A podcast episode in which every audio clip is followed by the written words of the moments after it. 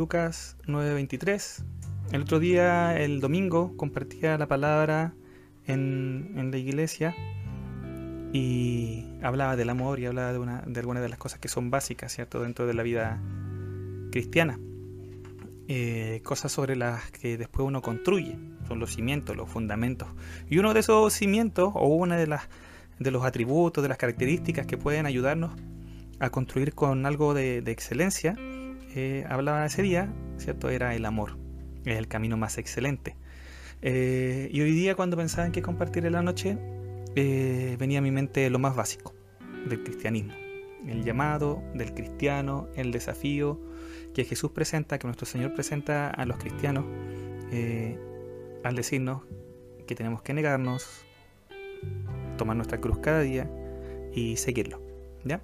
Entonces voy a leer, como dice en pantalla, eh, y Jesús, hablando de él, el Señor Jesús decía a todos, si alguno quiere venir en pos de mí, niéguese a sí mismo tome su cruz cada día y sígame. Porque todo el que quiere o el que quiera salvar su vida la perderá, y todo el que pierda su vida por causa de mí, éste la salvará. Pues, ¿qué aprovecha el hombre si gana todo el mundo y se destruye o se pierde a sí mismo?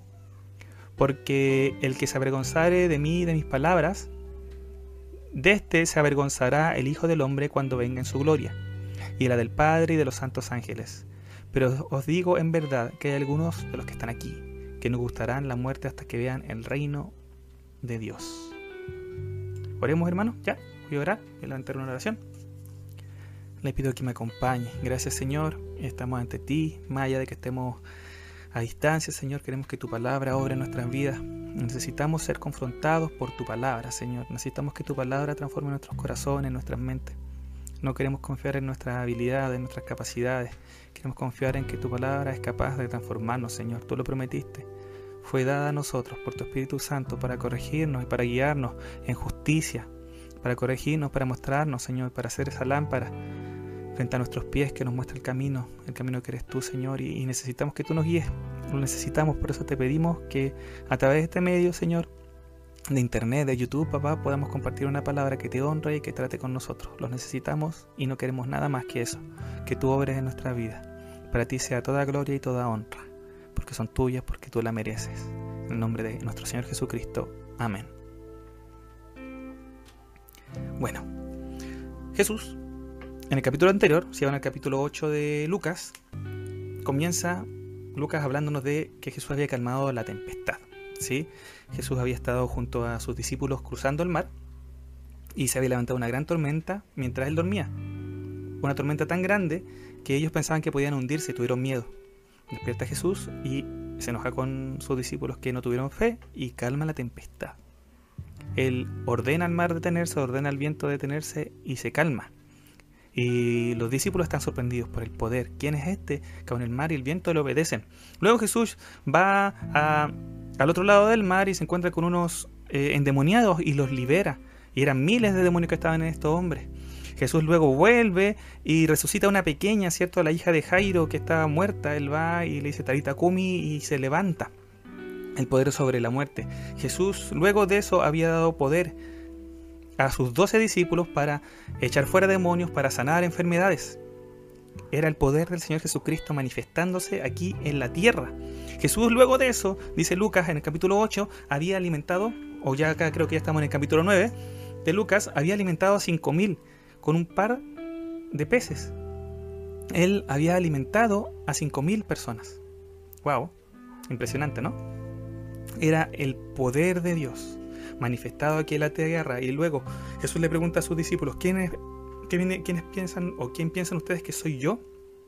Y Pedro le responde esta tan famosa respuesta, tú eres el ungido, tú eres el Cristo, el enviado de Dios. Pedro ve todo esto, ve el poder de Dios manifestado grandemente, poderosamente, a través de calmar el mar, a través de calmar la tormenta, a través de los milagros, a través de la resurrección, de la sanidad, de la liberación, a través de la multiplicación de los alimentos. Pedro puede ver todo eso y decir, yo veo aquí el poder de Dios, yo te veo a ti, Señor Jesucristo, y veo al ungido, al enviado por Dios. Y era así y es así. Jesús, el enviado por Dios para salvar al hombre, para mostrar el camino. Jesús es el camino, Jesús es la verdad. Jesús es la vida. ¿Por qué hablo de esto? Porque este es el contexto en el que salen estas palabras que vemos ahí. Porque lo primero que hace, un poquito más arriba, en, el mismo Lucas 9, es decirles en el 9.21, pero les mandó que nadie dijese en esto, ¿cierto? El Cristo de Dios, que él era el Cristo de Dios, y diciendo, es necesario que el Hijo del Hombre padezca muchas cosas y sea desechado por los ancianos, por los principales sacerdotes y por los escribas, y que sea muerto y resucite al tercer día. Era necesario. Este es el contexto de estas palabras que, que leímos recién y que son tan conocidas, ¿cierto? El llamado de los cristianos. Es necesario que muera. Es necesario que resucite. Y ahí viene este llamado. En este contexto espiritual, la gente viendo, los discípulos viendo el poder de Dios manifestado y diciéndole, pero miren, ustedes ven todo este tan gran poder, pero es necesario si quieren ser mis discípulos si quieren seguirme, que ustedes se nieguen a ustedes mismos, que tomen su cruz cada día y que me sigan. Este pasaje, hermanos, es súper conocido, creo que todos nosotros lo hemos escuchado más de una vez, lo hemos escuchado predicar y nosotros mismos, cada uno por separado, probablemente lo hemos estudiado, hemos tenido nuestros propios devocionales. Creo, ¿no? Y creo que siempre que lo leemos, si somos conscientes de lo que estamos leyendo, es un desafío muy grande el que se nos presenta, el que Jesús le presenta a los que quieren seguirlo. Porque es el tema.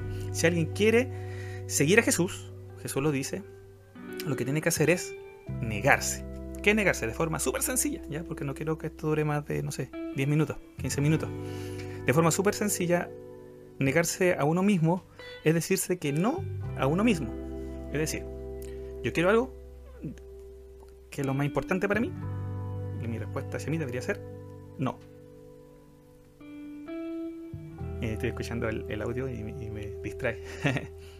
Algunas versiones traducen el negarse a uno mismo como el dejar de ser egoísta, dejar de tener un corazón centrado en uno mismo. Hay que el llamado a negarse para el cristiano es el llamado a dejar de pensar en uno mismo y dejar de priorizar las cosas que uno normalmente le daría prioridad. ¿sí? es desenfocarse de uno mismo y empezar a enfocarse en otro.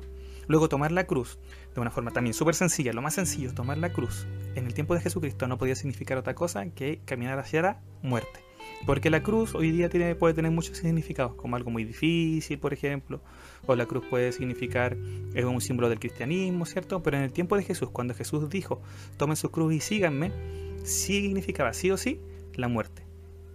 Ir a la cruz significaba ir a morir, porque la cruz era una, un instrumento de tortura, un instrumento de castigo, un instrumento utilizado para avergonzar y matar a las personas. Entonces el llamado de Jesús es a negarse a uno mismo, decirse que no, dejarse de centrarse en uno mismo, y no solo eso, sino que caminar en pos de él rumbo a la muerte, porque Jesús antes había dicho, ¿cierto? Voy a morir, voy a ser maltratado y luego voy a resucitar. Si alguien quiere seguirme, si alguien quiere ser mi discípulo, tiene que seguir el mismo camino que voy a seguir yo, es decir, desechar su vida, negarse a sí mismo y seguir mi camino a la muerte. Los judíos esperaban al Mesías, esperaban que el Mesías vendría, que llegaría el Cristo, ¿cierto? Y que haría, los liberaría probablemente del eh, yugo de los romanos, ¿cierto? Porque es lo que estaban sobre ellos. Eh, y pondrían al reino de Israel en el lugar que debería estar, en el centro. Pero Jesús les dice todo lo contrario, disculpen. no debería ser la mano, ¿cierto? Sí. Ahí, me equivoqué. Eh, pero Jesús le dice todo lo contrario. Jesús le dice, el cristiano, como Cristo lo ha hecho, tiene que aceptar la muerte. Y siempre me he preguntado yo por qué. Y creo que hay varias respuestas, ya hay varias cosas que se pueden decir y hoy día me quiero centrar en una de ellas, ¿Por qué es necesario que el cristiano se niegue a sí mismo para poder ser un discípulo de Jesús? ¿Por qué es necesario que acepte la posibilidad de morir para ser un discípulo de Jesucristo? Y, en esto me quiero centrar. Es necesario que para que nosotros seamos cristianos y podamos crecer en Cristo, que aceptemos que todos los valores que hemos aprendido que son de, este mundo no son buenos. Hay que rechazarlo. Lo que este mundo valora y que nos enseñó a nosotros a valorar es algo que no honra a Dios y que no nos ayuda en nuestro crecimiento espiritual.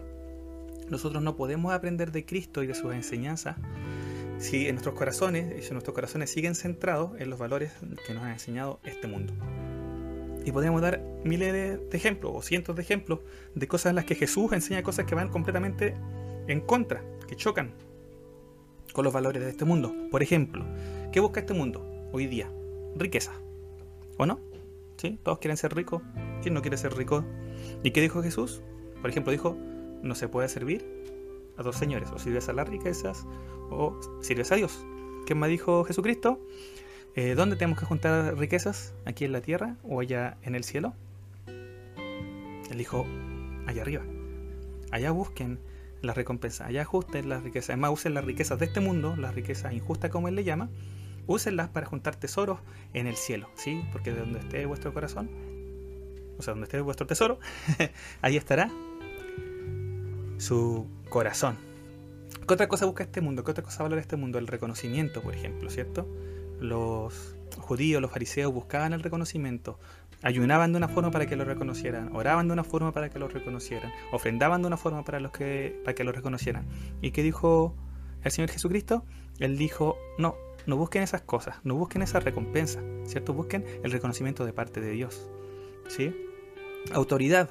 La autoridad en este mundo es imponer, es mandar. ¿Y qué dijo Jesucristo? Los mayores son los que sirven, ¿sí? Y a los líderes cristianos se le llaman a servir. Y así podríamos seguir, hermanos. Cuántas cosas que se valoran en este mundo. Una que a mí me impresionó tanto cuando yo lo entendí. La comida y el vestido. ¿Sí? No se preocupen por lo que van a comer. No se preocupen por lo que van a vestir. ¿Por qué? Porque el Señor se va a encargar de proveer. Busquen el reino de Dios primero y su justicia, y estas cosas que son necesarias van a ser añadidas.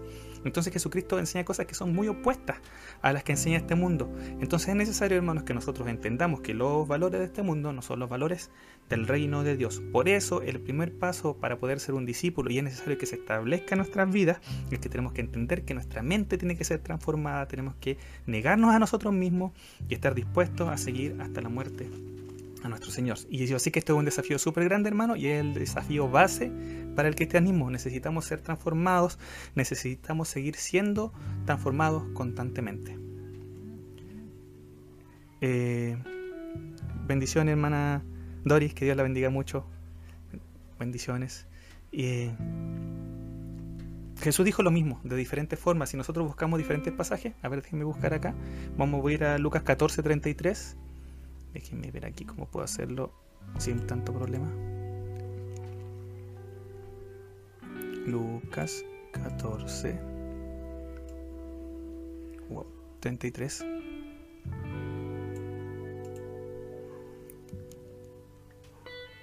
Está cargando ya. Primera vez que uso este computador, hermanos, para hacer esto, así que un poco lenteja, al parecer.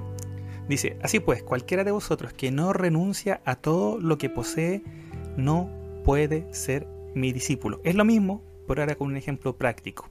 Renunciar a todo lo que posee. Y en por acá en este contexto lo que está hablando es de sentarse a pensar bien lo que uno está haciendo. Cuando decide ser un cristiano, nosotros, la mayoría de los que están escuchando, creo yo, hermanos, ¿cierto? Hemos decidido seguir a Cristo, hemos decidido seguir a, a nuestro Señor y tomamos una decisión de vida. Y esa decisión comienza con renunciar a, nosotros mismos, renunciar a nuestros bienes, renunciar a nuestra vida. Y este es un pasaje de tantos, hermanos. Porque, por ejemplo, en Lucas 14, 26, un poquito más arriba, lo dice también antes de una forma parecida. Si alguno viene a mí y no aborrece a su padre y madre y mujer e hijos, yo amo a mi hijo, y hermanos y hermanas, y aún también su propia vida, no puede ser mi discípulo. Y el que no lleva su cruz y viene en pos de mí, no puede ser mi discípulo. Y esto se lo dijo a grandes multitudes que iban con él. Entonces Jesucristo pone un desafío inicial. Nosotros tenemos que tener ante todo a Cristo. Antes que nuestra madre, antes que nuestro padre, antes que nuestra mujer, antes que nuestro hijo. Lo más importante en nuestra vida tiene que ser Cristo. Y ese es el llamado del cristiano. Cristo ante todo. Luego en Cristo nosotros amamos a nuestro Padre y lo honramos. Amamos a nuestra madre y la honramos. Amamos a nuestra esposa, ¿cierto? Y la amamos con el amor con que Cristo nos amó. Amamos a nuestros hijos y los amamos y los cuidamos en disciplina. Pero todo esto se da en Cristo, porque Cristo es lo primero. Y así podríamos seguir. En Mateo 10:38 no lo voy a buscar porque me demoro mucho. Dice, el que no toma su cruz y no me sigue, no es digno de mí. Entonces, el ser cristiano no es simplemente ir a la iglesia, y en esto yo quiero ser bien, bien claro. Porque el cristianismo, la iglesia, no es un club social, ¿sí? La iglesia no es un lugar donde uno va a buscar una posición que quizás no pueda adquirir en otro lugar, o un nivel de autoridad, o un reconocimiento. La iglesia no es un lugar para llegar y ir a ser amigos, no, la iglesia es el lugar donde se juntan los que están siguiendo a Cristo. Amén. Los que estamos queriendo ser transformados, los que estamos buscando negar a nosotros mismos para seguir los pasos de nuestro Señor Jesucristo. El llamado al cristiano hermano es a morir. Estoy por terminar ya. A morir a uno mismo. Qué fuerte, es súper fuerte, es un desafío súper grande, pero es la base del cristianismo y es lo que tenemos que estar haciendo cada día. Cada día vamos ante el Señor y le decimos nuevamente, yo quiero morir a mí mismo y quiero que tú crezcas en mí. Quiero vivir en ti y en ti amar a mi familia y en ti servir a, mi iglesia y en ti eh, trabajar en mi trabajo y en ti todo en ti, porque todo podemos hacerlo en Cristo, en quien somos más que vencedores. Bendiciones hermana Jessica, que Dios la bendiga mucho. Con eso estamos terminando, hermanos. La base del cristianismo es el negarse a uno mismo, es el seguir a Cristo en el camino a la cruz. Es un desafío, pero si no aceptamos este desafío, hermanos, no vamos a crecer. Es la primera parte del discipulado, es la primera parte del crecimiento cristiano, el llamado a negarnos, a no buscar nuestro beneficio, a no buscar lo que preferimos, sino a buscar lo que es del Señor, lo que a Él le honra, lo que a Él le da gloria. Entonces la idea es que nos evaluemos, ¿ya? Con esto voy a estar terminando y ahí voy a estar terminando ya este video. ¿Soy cristiano, no? Preguntarme mismo, ¿soy un cristiano? Sí, yo creo que soy un cristiano. ¿Cómo estoy siendo cristiano? ¿Estoy siendo cristiano según lo que dijo Cristo? Los primeros cristianos se les llamó cristianos porque eran discípulos, ¿ya? A los discípulos se les llama cristianos, a los discípulos del Señor Jesucristo se les llama cristianos en Antioquía, según lo que dice Hechos. Entonces ser cristiano es un sinónimo de ser un discípulo de Cristo, alguien que habla de Cristo, alguien que vive en Cristo, alguien que ama a Cristo. Entonces, ¿estoy siendo un cristiano? ¿Estoy viviendo como cristiano? ¿Estoy viendo las cosas como cristiano? ¿Estoy negándome a mí mismo? ¿Estoy siguiendo el camino del Señor Jesucristo? ¿El camino que Él vivió aquí en la tierra, siguiendo sus pasos, camino a la cruz? Que Dios nos fortalezca, que Dios nos guíe. Y con eso termino, hermanos, el devocional de este día viernes. Como dije antes, no sé eh, si el resto de los días vamos a seguir teniendo devocionales, si va a cambiar la forma, quizá vamos a mandar audios, vamos a buscar una forma que sea de bendición para todos.